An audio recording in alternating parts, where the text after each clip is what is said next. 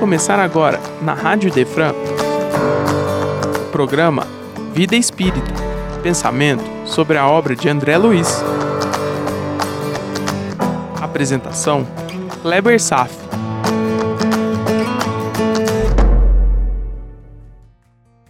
Nosso Lar, capítulo 5 Recebendo Assistência, parte 1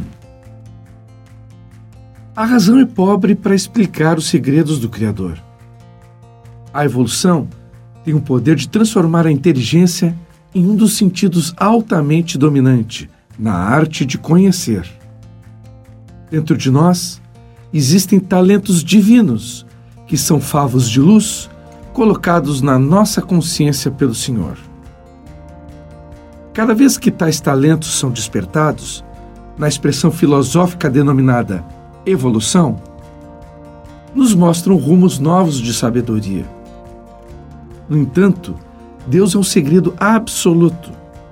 Não podemos decifrá-lo por nos faltar as qualidades de um Deus. Essas são palavras de Miramês. E nessa vibração, vamos iniciar os nossos estudos de hoje. Pergunto: uma pessoa normalmente poderia vencer suas más tendências apenas mediante seus próprios esforços?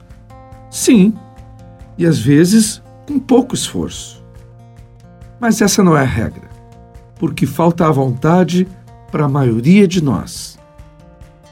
Normalmente somos induzidos à mudança pelos caminhos da dor. Triste realidade. Ah, como são poucos os que se esforçam dentre nós.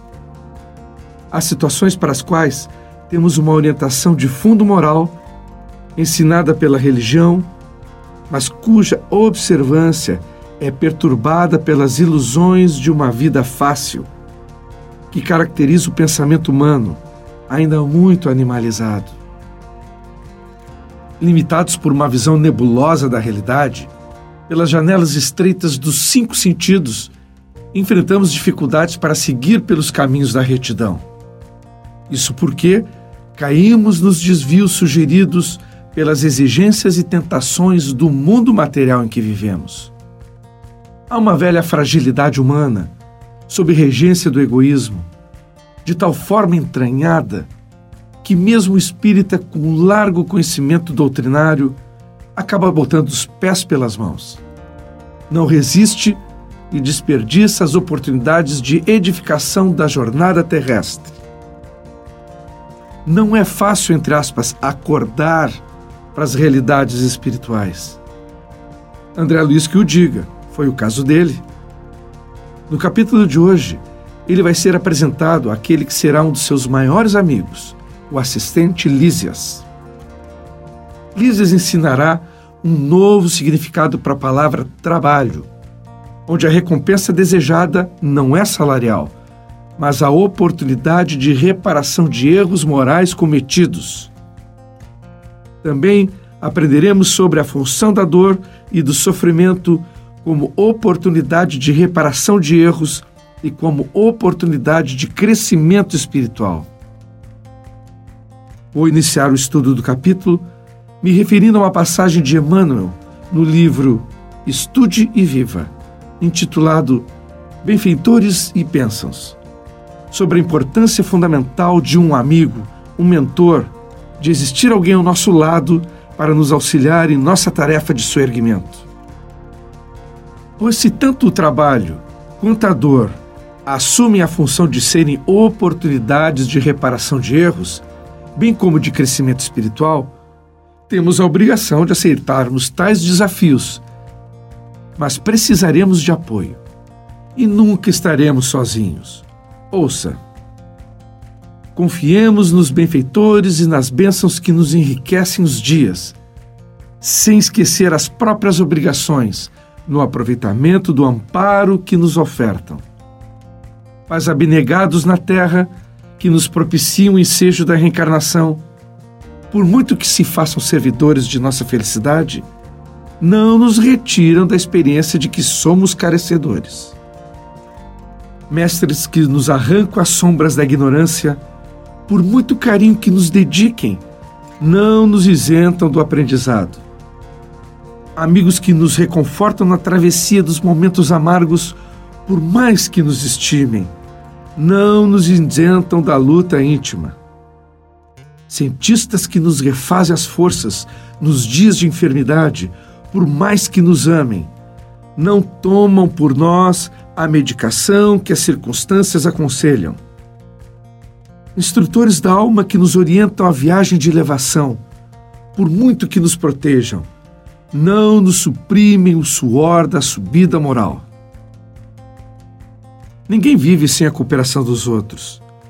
Estamos à frente do amor de que todos somos necessitados, assim como o vegetal diante do apoio da natureza.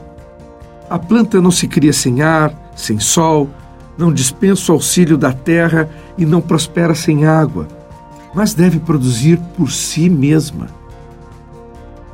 Assim também no reino do Espírito. Todos temos problemas reclamando o concurso alheio, mas ninguém pode forjar a solução do esforço para o bem que depende exclusivamente de nós.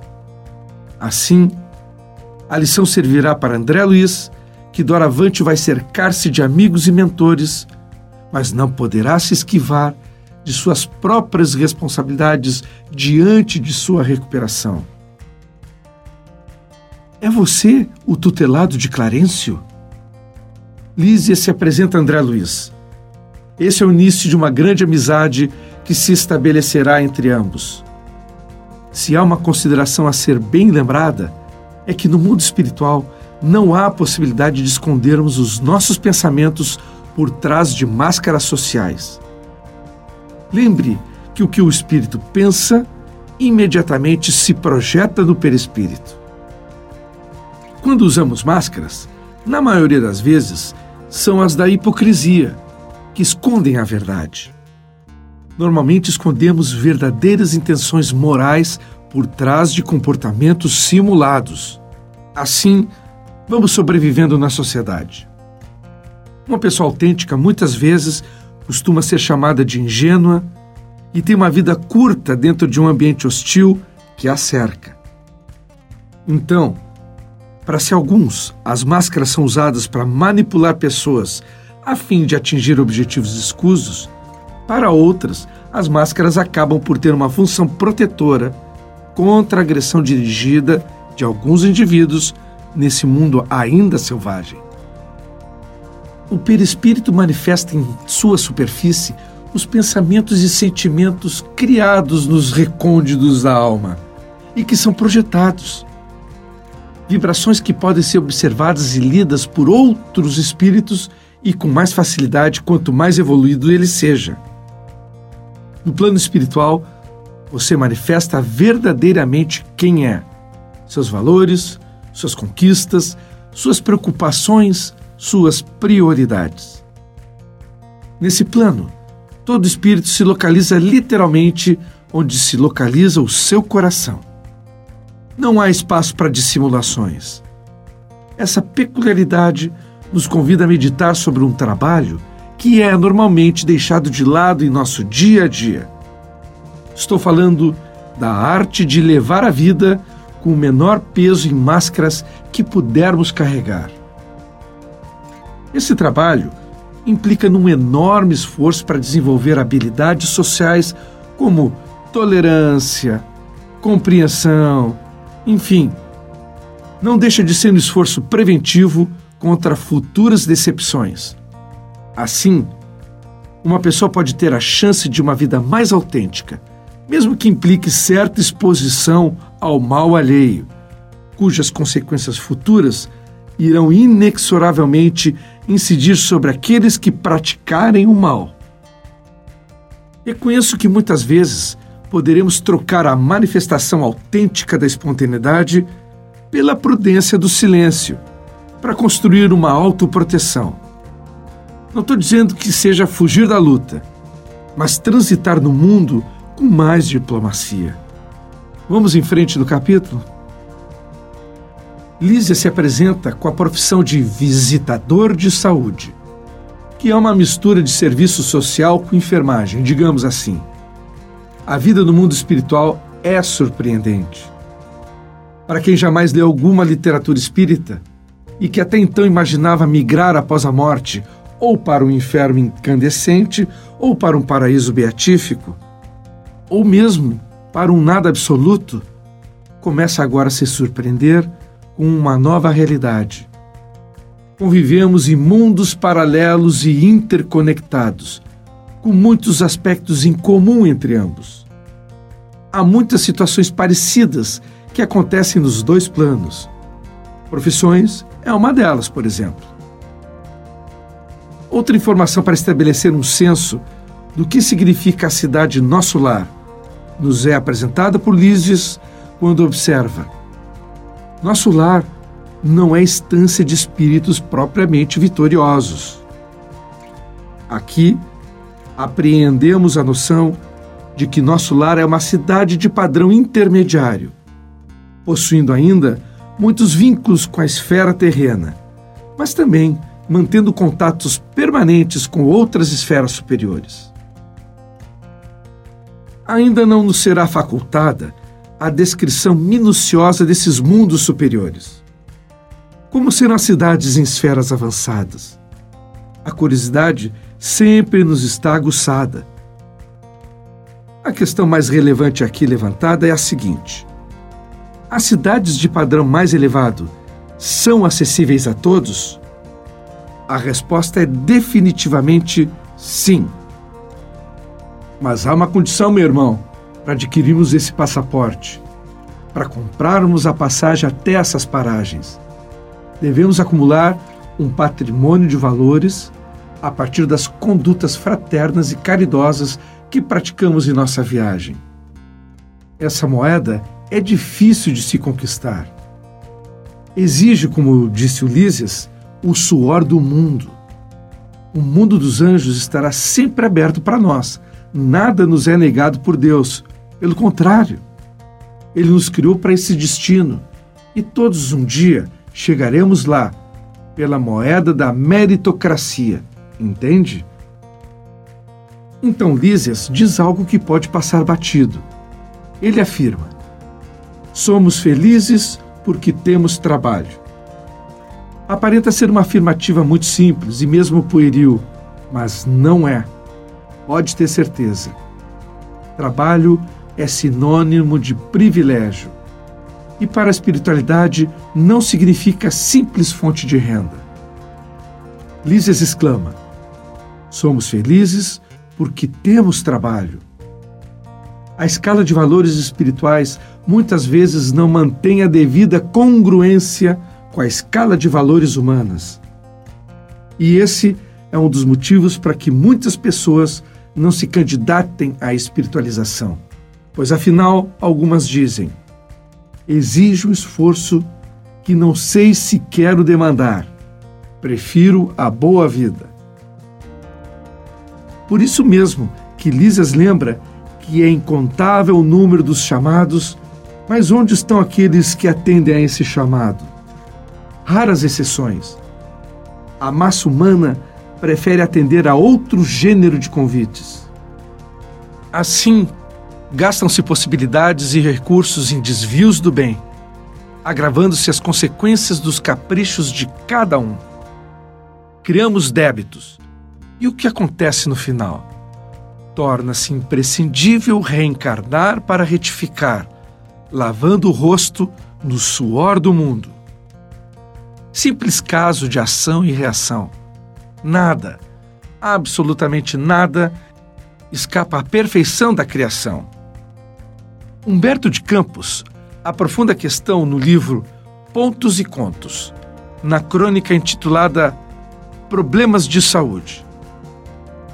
Vou ler alguns trechos para que possamos entender melhor a questão sobre criar débitos e dando sequência aos nossos estudos sobre a projeção que se reflete no corpo material, dos conflitos que acontecem na alma. Agora, dando um novo enfoque sobre os benefícios da dor. Afinal, André está começando a compreender o que se passa com ele e, acima de tudo, está começando a tirar proveito de seu próprio sofrimento. Vamos à leitura? Comentávamos alguns problemas alusivos à saúde humana quando o Dr. Olímpio ex-médico da Terra, considerou: Sob o ponto de vista espiritual, renovam-se aqui todos os conceitos clássicos da medicina, em virtude das necessidades fundamentais da alma.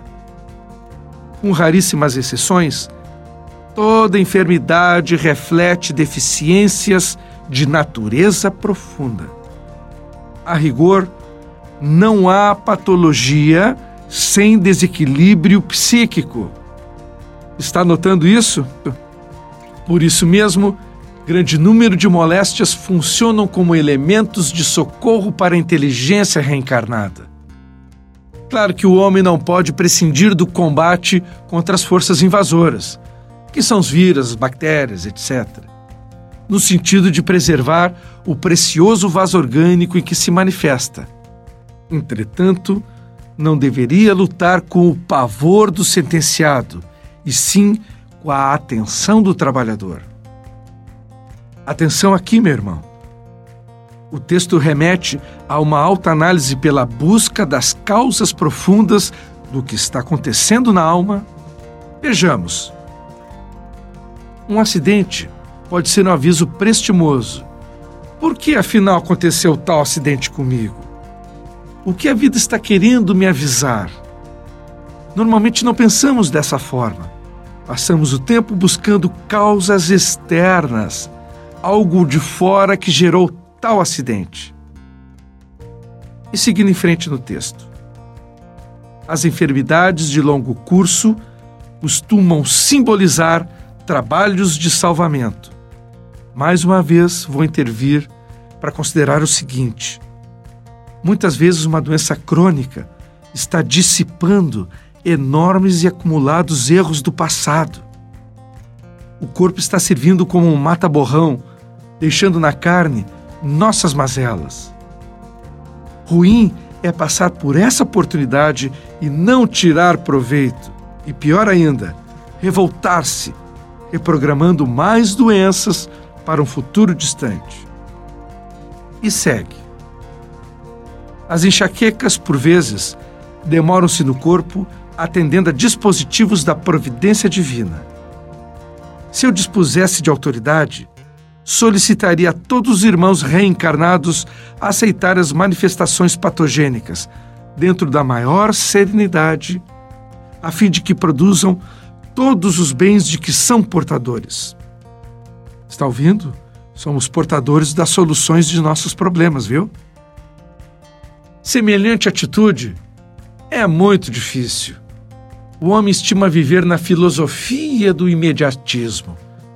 Exige melhora e cura ao mesmo tempo, e é tarefa complicada atender às criaturas insaciáveis. Há doentes com muitos anos de leito que reclamam o restabelecimento em alguns dias. Necessitados que não percebem os impositivos de ordem moral que os acorrentam a padecimentos transitórios. E pessoas que, intoxicadas por escuros pensamentos que cultivam, não reconhecem as sombras da própria mente enfermiça. A senhora Ramos é criatura de qualidades excelentes, mas na posição maternal é apaixonada ao delírio. Mas isso não impede que seja credora de numerosas amizades em nosso plano em virtude da sua bondade espontânea. Realmente é caridosa sem ostentação e humilde sem alarde.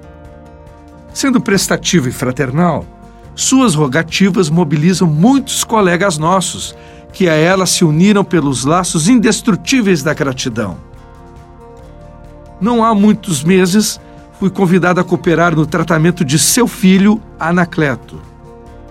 Sondei o caso Depressa, reconheci que a moléstia insidiosa deveria ser tratada com muita lentidão, em vista de antecedentes de origem moral. Anacleto apresentava perturbações orgânicas facilmente remediáveis. No entanto, a sua personalidade real exibia enormes desequilíbrios. Era ele um viciado de renovação muito difícil o médico da família tratava-o com acerto. Entretanto, A mente transviada do rapaz exigia provas rudes. Não devia o moço restabelecer-se com facilidade. Tal concessão seria perigosa. Anacleto precisava extrair todo o proveito que a enfermidade lhe poderia conferir e deveria socorrer-se da colaboração de muitos amigos encarnados. As reflexões do leito ser-lhe-iam benéficas. O fígado enfermo, o estômago escoriado e as pernas feridas lhes ensinariam, sem palavras, valiosas lições íntimas. Então, meu irmão, uma pergunta lógica pode ser feita aqui. O que essa condição poderia proporcionar de benefício? Vejamos.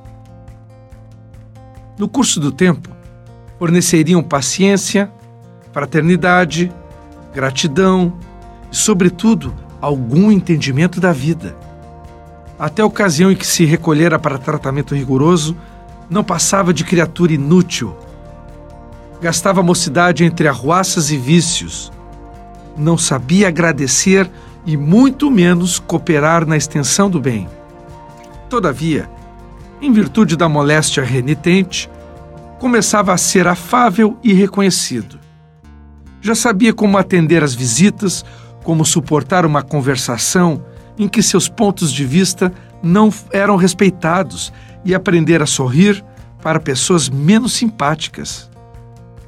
Veja só, meu irmão, quanta transformação poderia empreender por iniciativa espontânea, que só foi possível pelo caminho da dor. E segue a história. A sua mãe implorava a restituição imediata da saúde do filho e consagrava-se apaixonadamente a essa ideia. De quando em quando encontrávamos com ela no grupo espiritista através da organização mediúnica. Expunha inquieta as suas aflições e temores. Guarde serenidade, minha irmã, repetimos invariavelmente. Anacleto há de curar-se aguardemos com calma. Nossa amiga, no fundo, pretendia sustentar o elevado padrão de fé, mas acabava sempre em vacilações prejudiciais no labirinto afetivo. De nossa reunião espiritual, seguia para discussão com o médico no conforto da residência, reclamando remédios mais eficientes, melhoras seguras e resultados mais nítidos assediado pelas rogativas da genitora, o médico encarnado lembrou a oportunidade de uma estação de águas.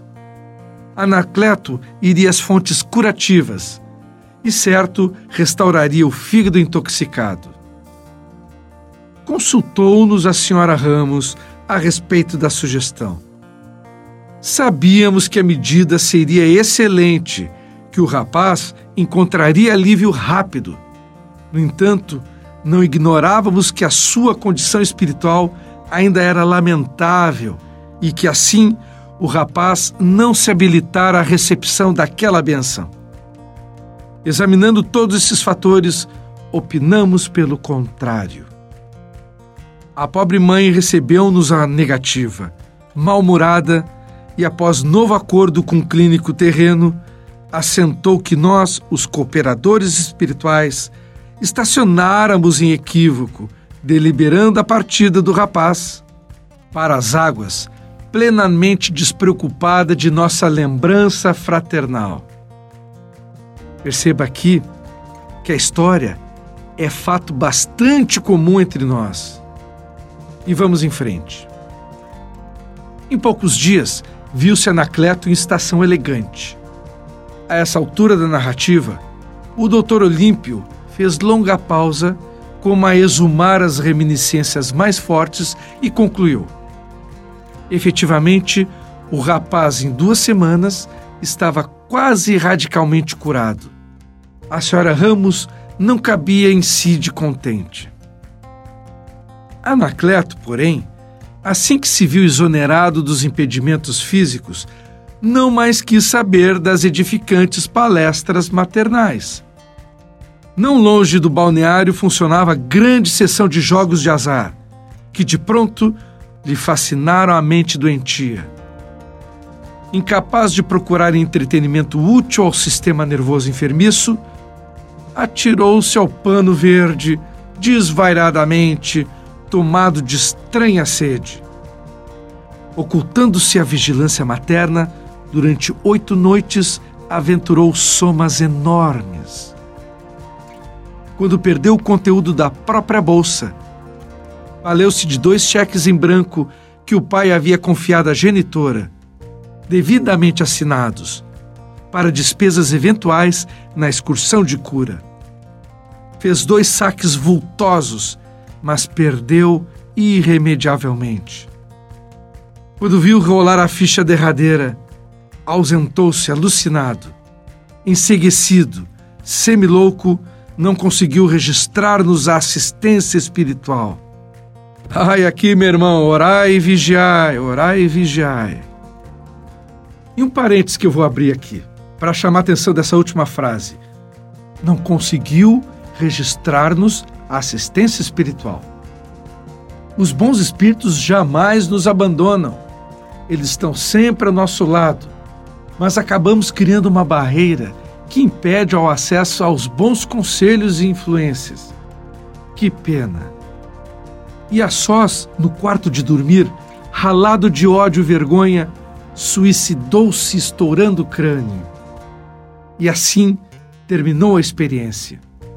A senhora Ramos retirou-se da casa, conduzindo um filho doente, e regressou trazendo um cadáver. Belíssima história, não acha?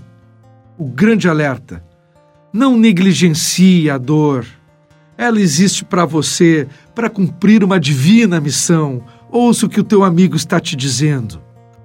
Se você não enxerga os motivos ocultos, não significa que não existam. Existe motivo para todas as coisas. A dor está lá para o seu bem. Basta entender que não sabemos nada sobre as coisas da vida.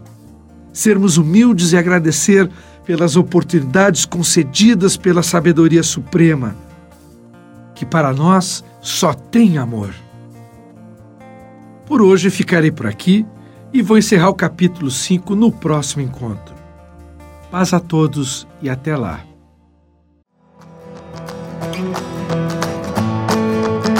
Você acaba de ouvir o programa Vida Espírita. Só aqui, na Rádio Idefran, é amor no ar.